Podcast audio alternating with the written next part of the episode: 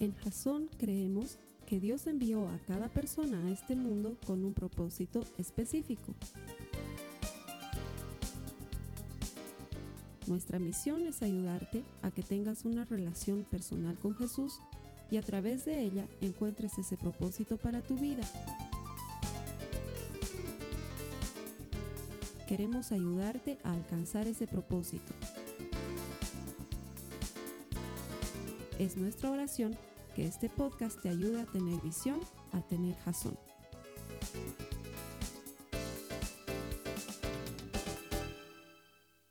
Antes de empezar el mensaje de hoy, quería hacerles un recordatorio. Ese recordatorio es que tú no eres de este mundo. Tú no has sido diseñado para este mundo. Este mundo está roto. En este mundo encontramos aflicciones, encontramos cosas malas.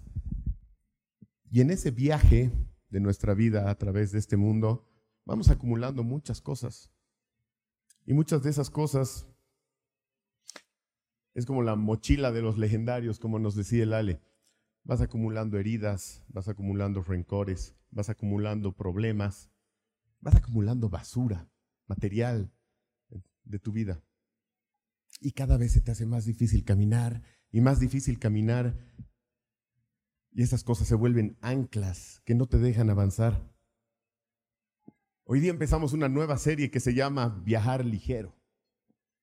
Creo que todos los que tenemos esta camisa sabemos la importancia de viajar ligeros.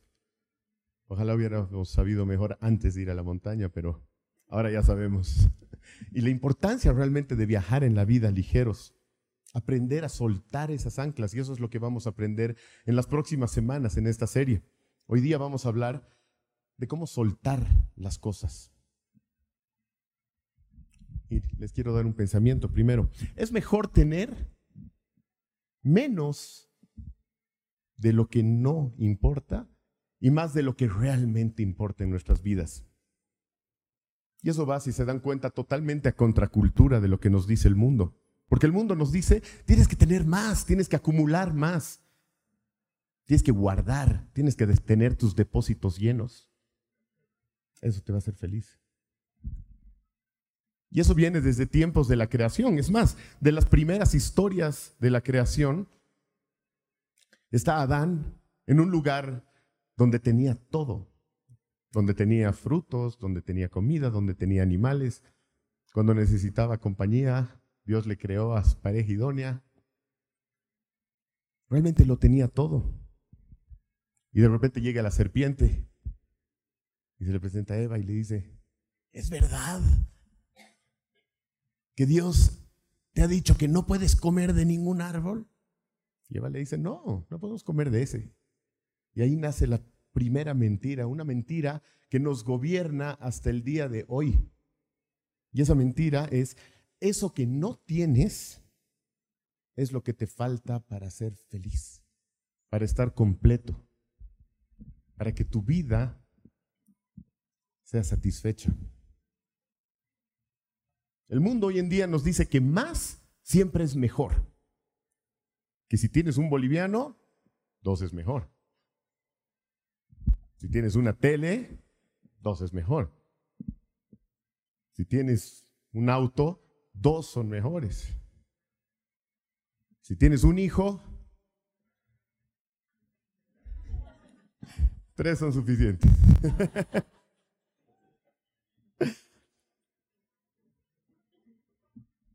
Yo me acuerdo cuando era, cuando era chiquito, tenía seguramente unos nueve años, ocho años.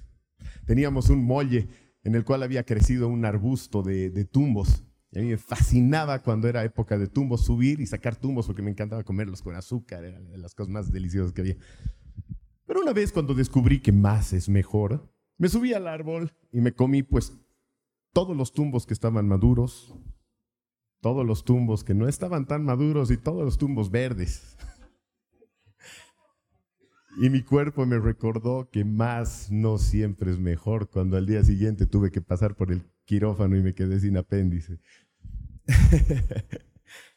me acuerdo hace muchos años cuando todavía había McDonald's que una vez sacaron una promoción que era, tú comprabas un combo de Big Mac y no te daban solamente tu hamburguesa, tus papas y tu refresco, sino que por un tiempo, creo que eran dos meses, te daban dos hamburguesas por el mismo precio. Para mí era perfecto, porque era del tamaño perfecto de mi hambre.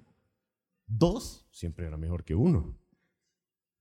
Cuando terminó la promoción, mi ropa me hizo recuerdo que no siempre dos es mejor que uno.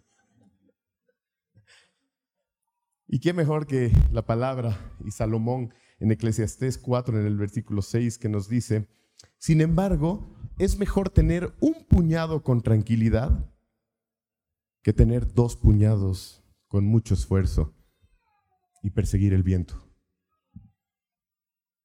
Nuevamente, es mejor tener menos de lo que no importa y más de lo que realmente importa en tu vida. Porque hermanos, hermanas, tu vida es muy valiosa. Tu llamado es muy grande y tu Dios es muy bueno para malgastar esta vida en cosas que no duran, en cosas que se esfuman, donde entra el ladrón, donde entra la polilla. Cuenta la palabra en Lucas, en el capítulo 12, una historia de dos hermanos que estaban discutiendo acerca de la herencia.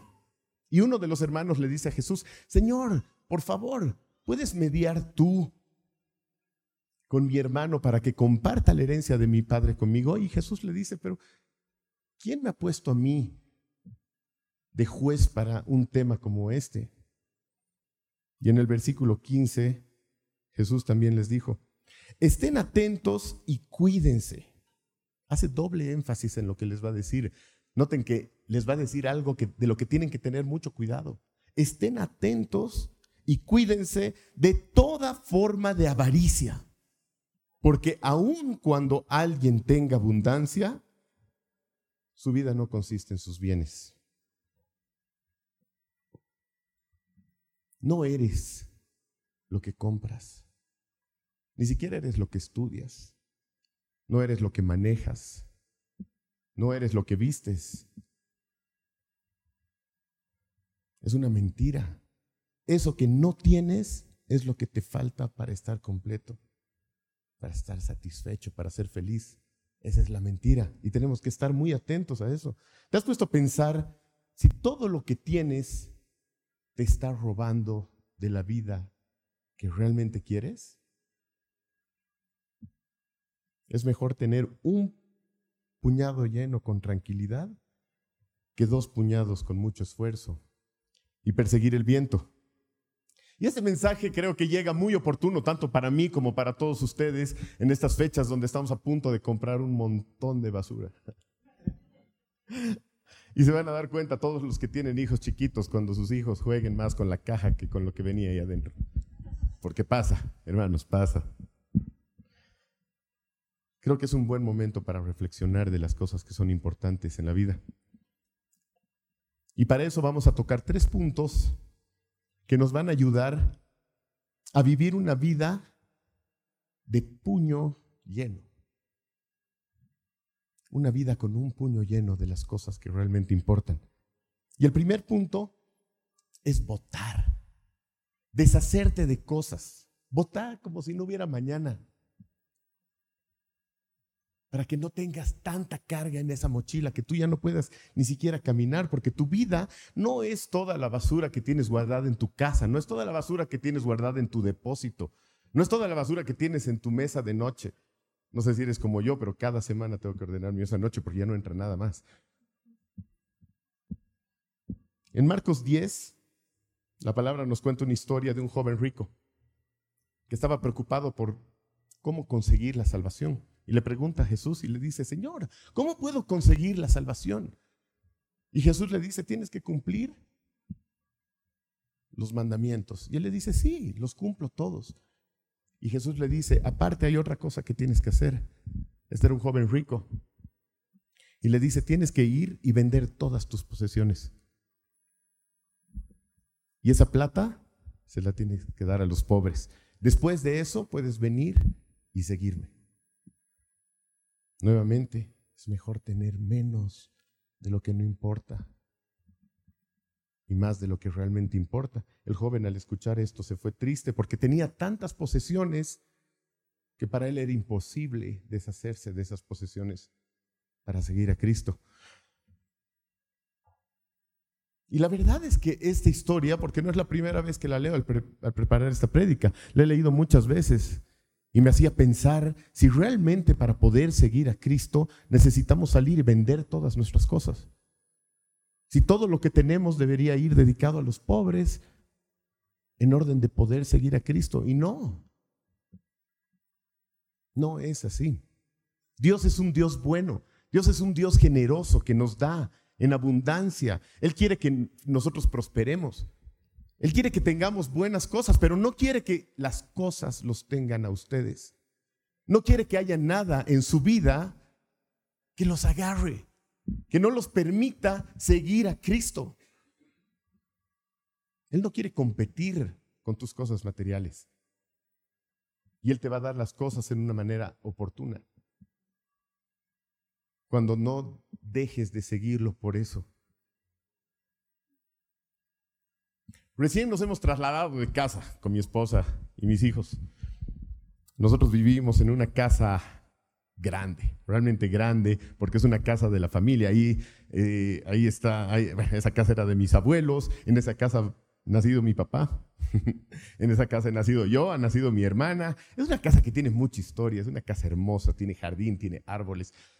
Cuando me casé con mi esposa, renovamos un departamentito que había abajo. Hermoso, hermoso para una pareja. Realmente éramos felices ahí hasta que nació el Agus. Nació el Agus y ya no entrábamos, entonces el closet se volvió cuarto de bebés. Y todavía estábamos perfectos. Poco después nació el Simón. Entonces tuvimos que derribar una pared para agrandarnos hacia una oficina que había al lado y estábamos bien.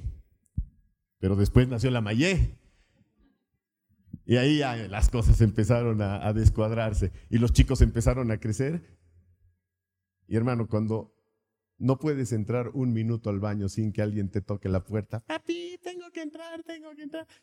Ahí tienes que, te das cuenta que ya es hora de, cambiar. Entonces estábamos buscando algún lugar donde irnos, pero la verdad es que a los, chicos aman a su, a su habito, su nos daba a nosotros. Entonces, él vive en la casa, vivía en la casa grande. Entonces subí y le dije, papi, tú vives en una casa bien grande y eres solo. Nosotros somos cinco y estamos en un departamentito allá abajo, así que...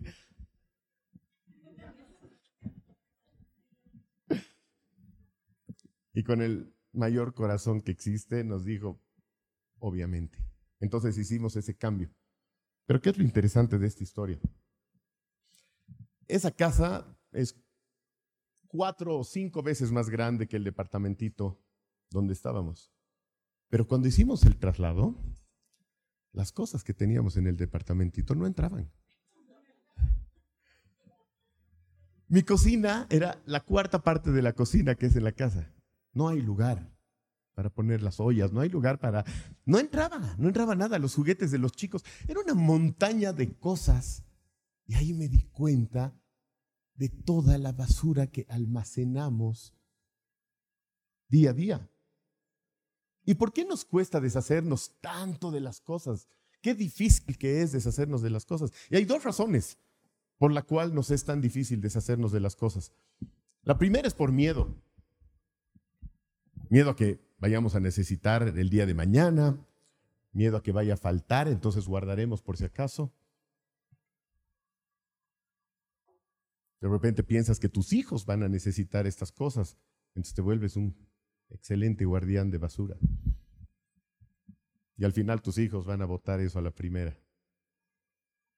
Y la segunda es por el valor sentimental que le damos a las cosas. ¿Quiénes guardan los primeros zapatitos de sus bebés? Hay algunos que incluso los hacen bañar en cobre, ¿han visto? ¿En serio?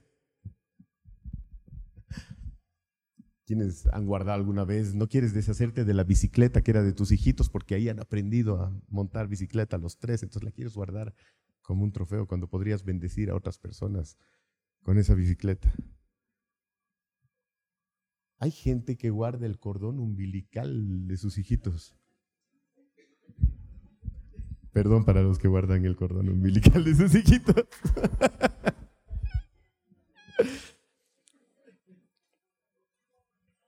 Nos llenamos de tanta cosa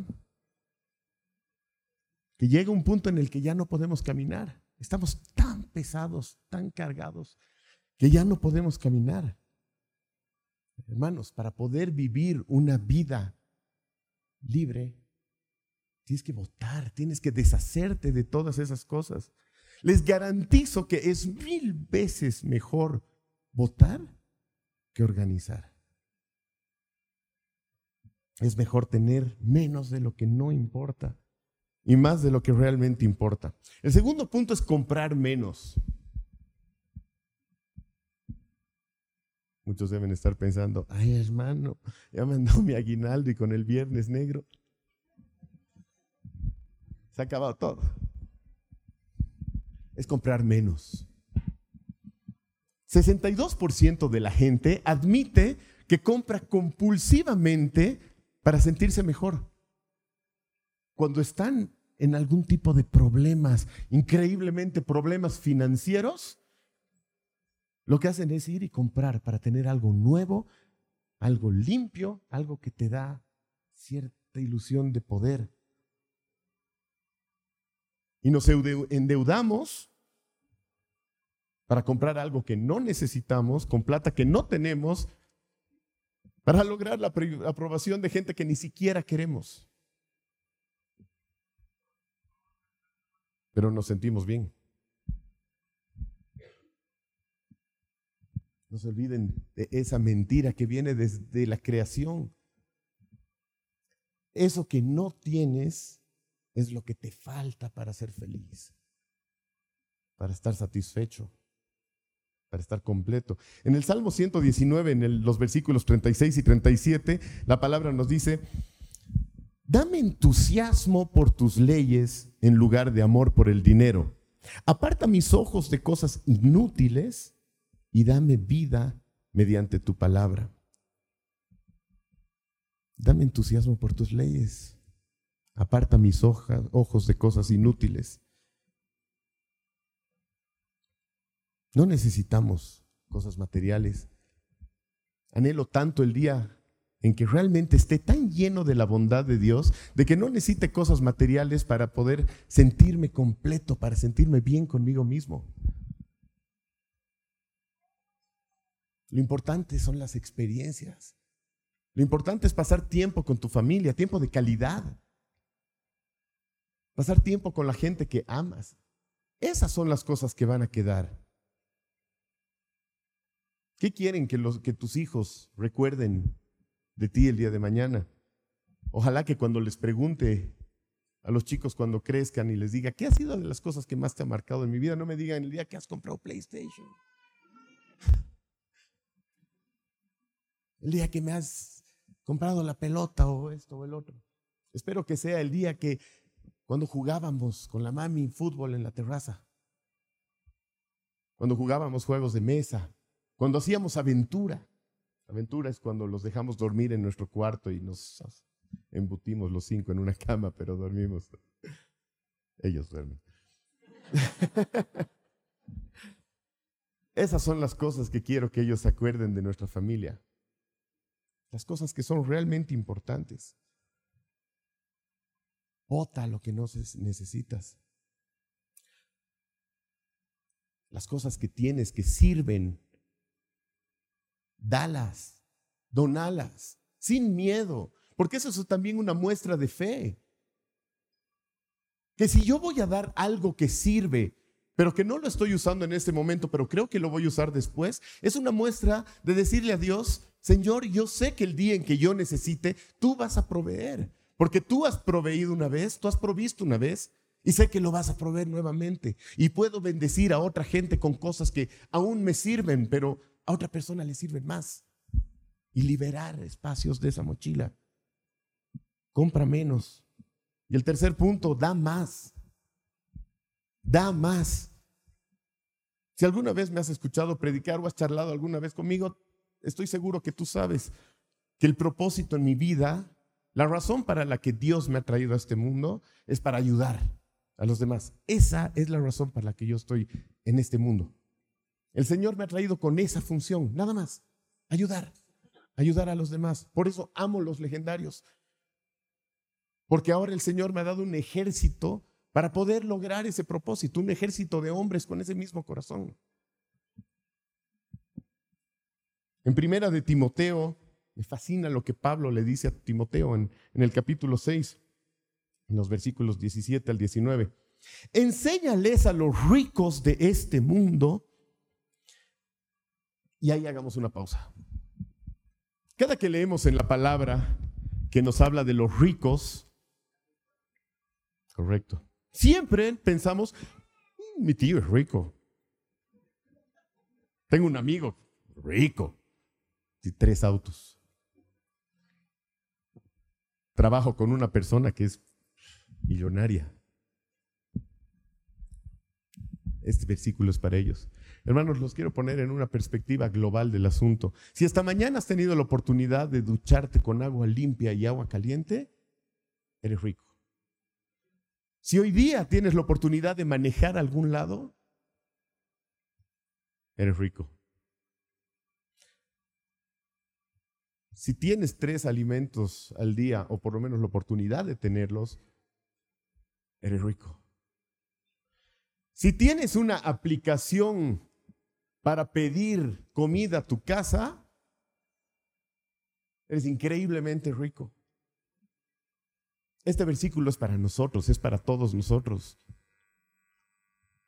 Enséñales a los ricos de este mundo que no sean orgullosos ni que confíen en su dinero, el cual es tan inestable.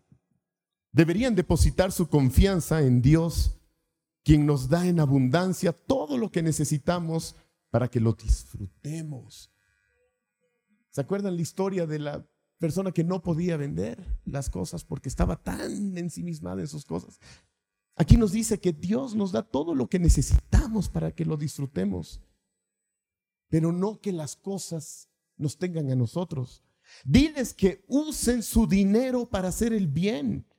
Deberían ser ricos en buenas acciones, generosos con los que pasan necesidad y estar siempre dispuestos a compartir con otros.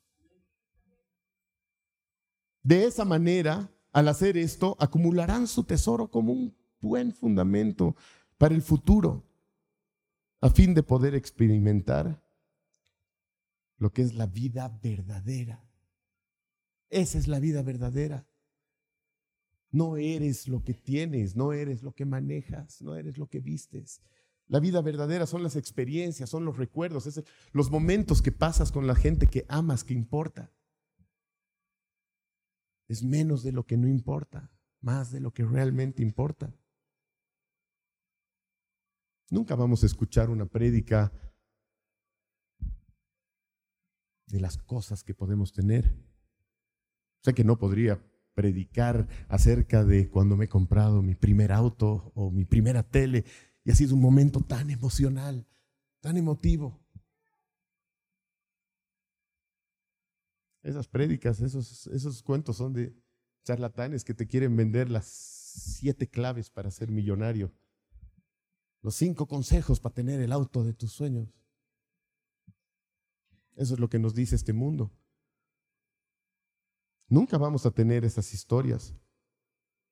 Yo sé que no tengo ninguna, ni una sola historia de decir, ay, qué suerte que este mes no he dado el diezmo porque ahora puedo llevar a cenar a este restaurante a mi familia. Nunca va a pasar. En cambio, sí tengo historias emotivas de sobra para dar, de dar, de momentos en los que el Señor ha puesto en mi corazón en que yo tenía que dar. Y estas historias se remontan a cuando, más o menos a la época de los tumbos, cuando tenía nueve años, diez posiblemente. Me acuerdo que mis papás nos daban monedas para el recreo y alguna vez que no nos podían llevar, nos íbamos en, micro. Y alguna vez cuando me estaba yendo a mi colegio, porque no me acuerdo por qué me fui a pie, vi a una viejita en una esquina que vendía frutas, muy viejita. Y sus frutas estaban podridas, estaban pasadas. Y me acuerdo, desde que la conocí, cada que podía, me iba a pie y volvía a pie porque le daba todo lo que tenía.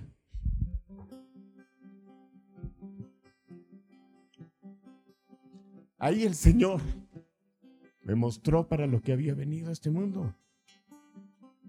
Y era chiquito. Me acuerdo que llegaba a mi casa y lloraba. Y no, sabía por qué lloraba. Ahora sé. Me acuerdo una vez que llevamos a un maestro que se cayó en mi casa del segundo piso. Fue grave. Lo llevamos con mi esposa a la clínica y...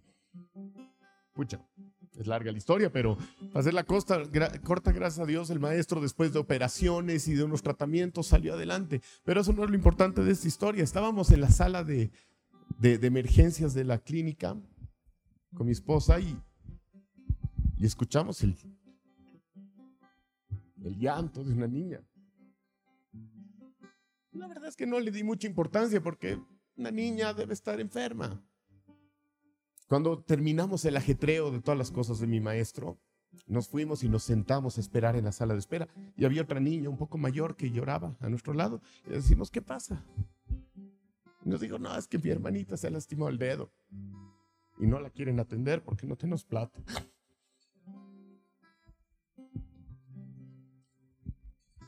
Entré volando a la sala a ver qué pasaba.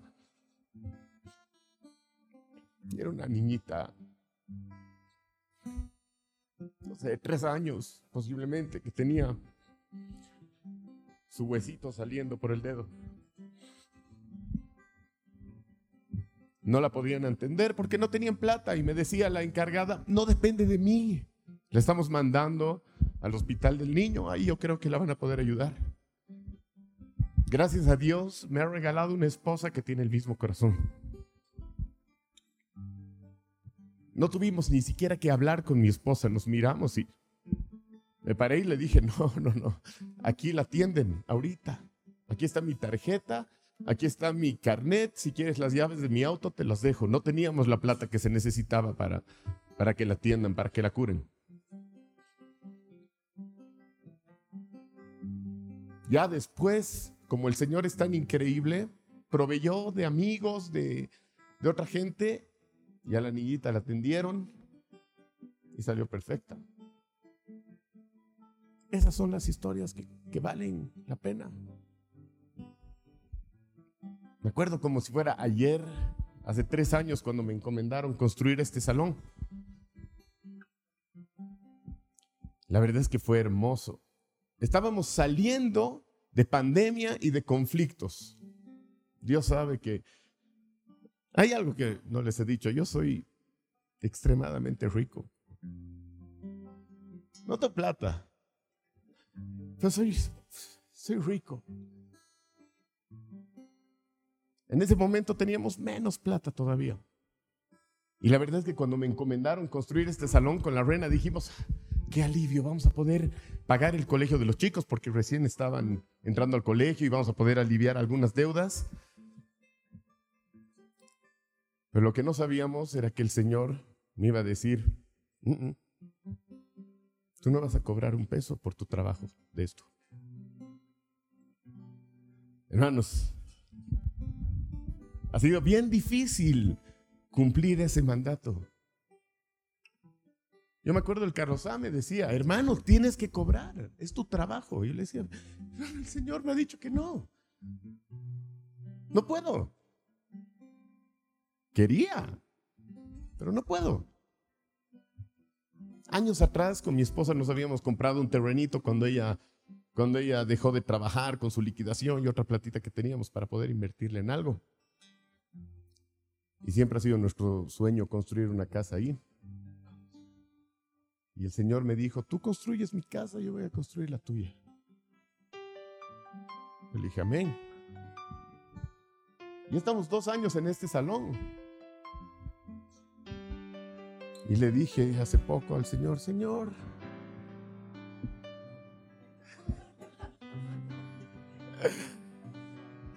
y lo que ibas a construir mi casa, ¿cuándo más o menos será? Y el Señor me dijo, ¿casa? ¿Qué casa? Mucho, yo nunca te he dicho casa, yo te he dicho hogar.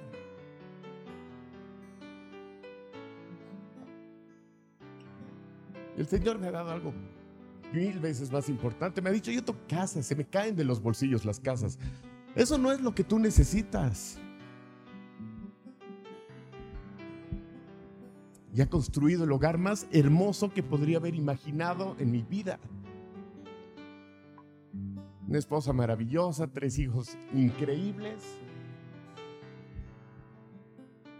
Y ahora nos ha dado la casa.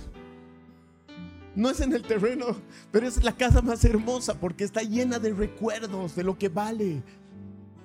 En, esa casa hemos crecido con mi hermana. Hemos pasado momentos maravillosos. Qué hermoso ver que mis hijos están creciendo ahí. Las cosas que realmente importan en la vida no son las cosas materiales.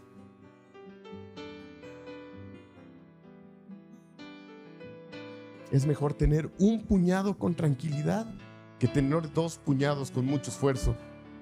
Menos de lo que no importa y más de lo que realmente importa. Quiero que te preguntes ahora una cosa. ¿Estás acumulando en este mundo lo que no puedes conservar?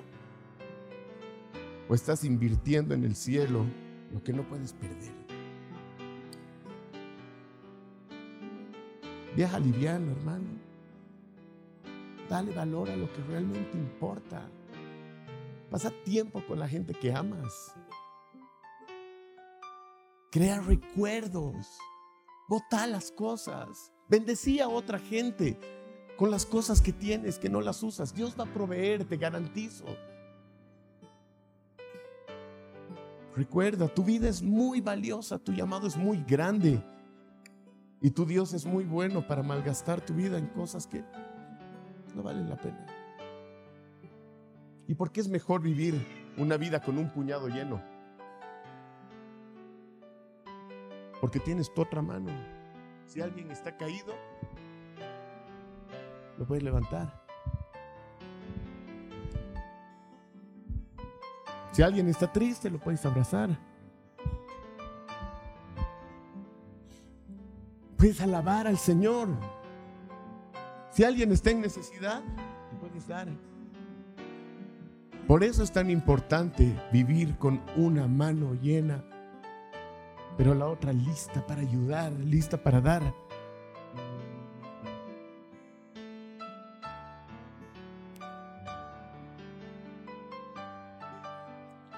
En estas fiestas, en estos tiempos, no te dejes llevar por, por lo que este mundo te vende. No acumules. Invertí en las cosas que realmente importan. Si vas a comprar un montón de cosas, anda a ayudar. Y lleva a tus hijos contigo. Vas a ver que el recuerdo de ayudar va a ser algo que se les va a quedar mil veces más que esas cosas que les ibas a comprar.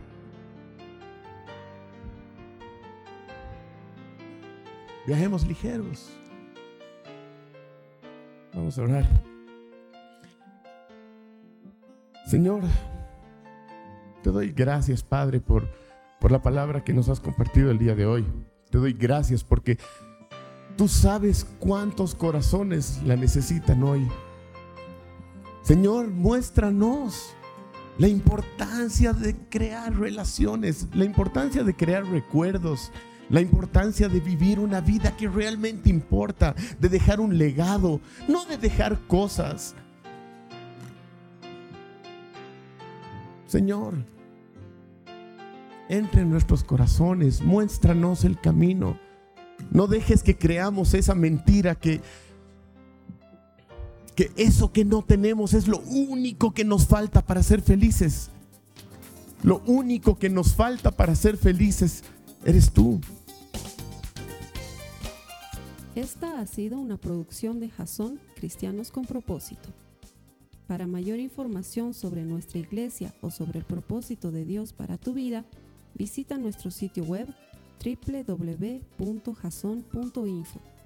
Allí encontrarás muchos recursos para animarte en tu relación con Dios, enseñanzas, nuestro blog, prédicas y mucho más. Te lo deletreamos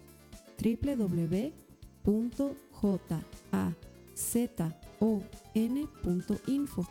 También puedes visitarnos en nuestro sitio en Facebook www.facebook.com barra Que Dios te bendiga abundantemente. Muchas gracias.